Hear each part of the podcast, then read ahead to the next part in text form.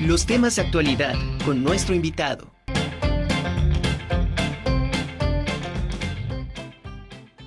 con broche de oro esta conjura de los necios en este día tan especial, mi queridísimo Gabriel Hernández, mental coach. Ya no voy a decir más nada. Habla tú, por favor, porque tenemos muy poquito tiempo.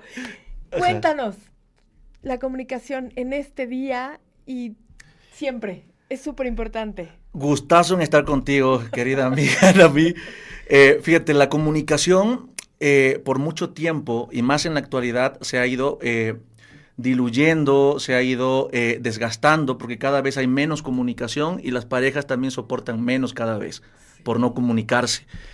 ¿Qué es lo que está pasando eh, en la actualidad? Que las personas tienen miedo de poder comunicar lo que sienten o requieren en la relación de pareja por miedo a que esa persona, esa pareja, incluso se vaya, lo tome a mal o lo tome muy personal. Y, como hemos hablado anteriormente, una, una, una pareja que no tenga comunicación está destinada al fracaso, porque es en gran medida lo más grande que puede tener, aparte del amor y de la confianza y de la fe en la relación, la comunicación es vital. Y siempre lo he dicho, no importa lo que digas, sino cómo lo digas. Siempre. Porque mucha gente, y podemos tener muchísimo miedo en esa parte de decir, eh, oye, me estoy comunicando, pero estoy siendo agresivo. Eh, claro. O por aguantar tanto tiempo, muchas veces decimos y explotamos y, sacamos lo peor de nosotros cuando realmente quisimos comunicarlo de una manera distinta en otro tiempo y a tiempo. Claro. Sí. Porque eso es lo que pasa en las relaciones, que no comunicas a tiempo o comunicas de tal manera que no te das a entender también, por miedo a herir. La comunicación se va perdiendo, desgastando, eh, se le va bajando la pila. ¿Qué pasa durante una relación? Porque al principio estás casado y al principio de novio es poca más, ¿no? Lindísimo todo, ¿no? no dices todo, ¿no? Sí, claro. ¿No? Después, este, pues ahí vas más o menos agarrando confianza y medio te sueltas, ¿no? Sí. Y ya después, no. Se acaba, no hay. ¿Qué pasa? ¿Qué pasa que estás en un proceso de enamoramiento? En, el principio estás, en el enamoramiento. pones la mejor cara de ti, lo mejor de ti, que no, que, incluso cuidas muchos detalles que vas perdiendo con el tiempo. muchos, no vamos a aclararlo, pero muchos detalles del baño, que esto, que lo otro, y la persona tolera y aguanta. Porque al principio todo es amor, todo está miel sobre hojuelas y demás. Pero ¿qué va pasando? Llega un momento donde me doy cuenta que no estoy ni con una princesa ni, ni estás con un príncipe y tú dices, ¿dónde quedó ese enamoramiento y esa parte?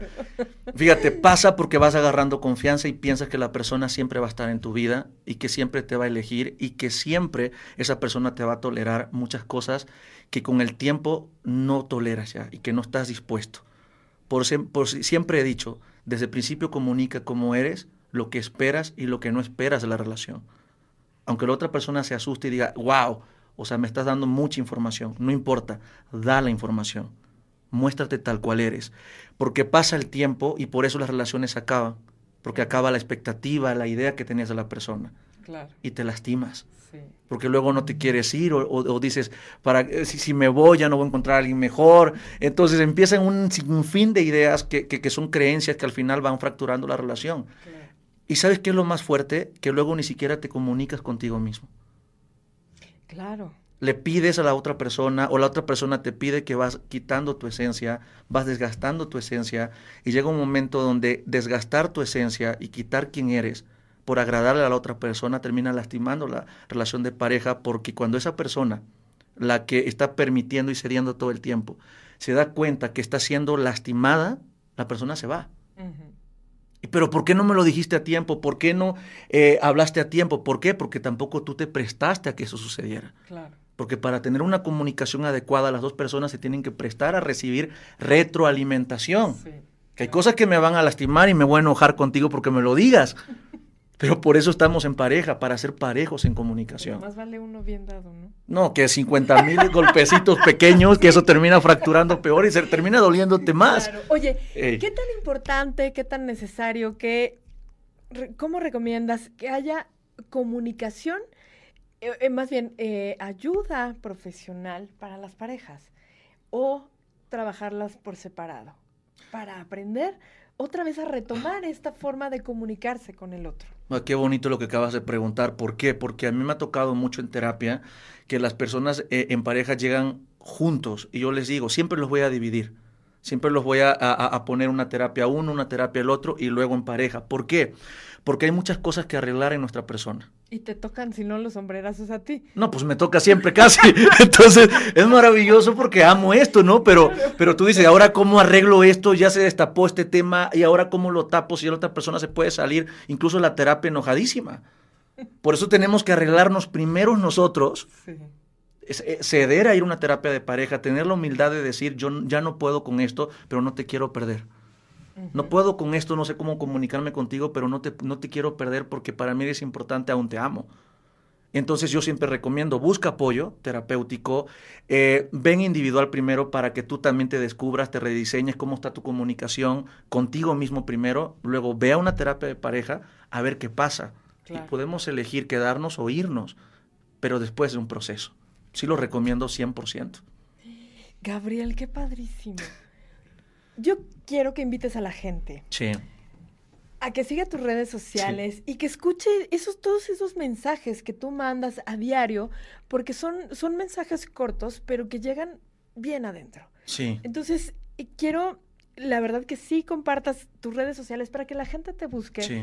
Y, eh, y no solamente hoy, sino también que aprenda todos los días a comunicarse, no solamente con la pareja, sino con todos los seres queridos, porque eh, amar a tus seres, a, toda la gente que, amas, es eh, también saber comunicarte, expresarle, cuidar la forma en cómo te comunicas con ellos, porque yo te puedo decir, Gabriel, te quiero.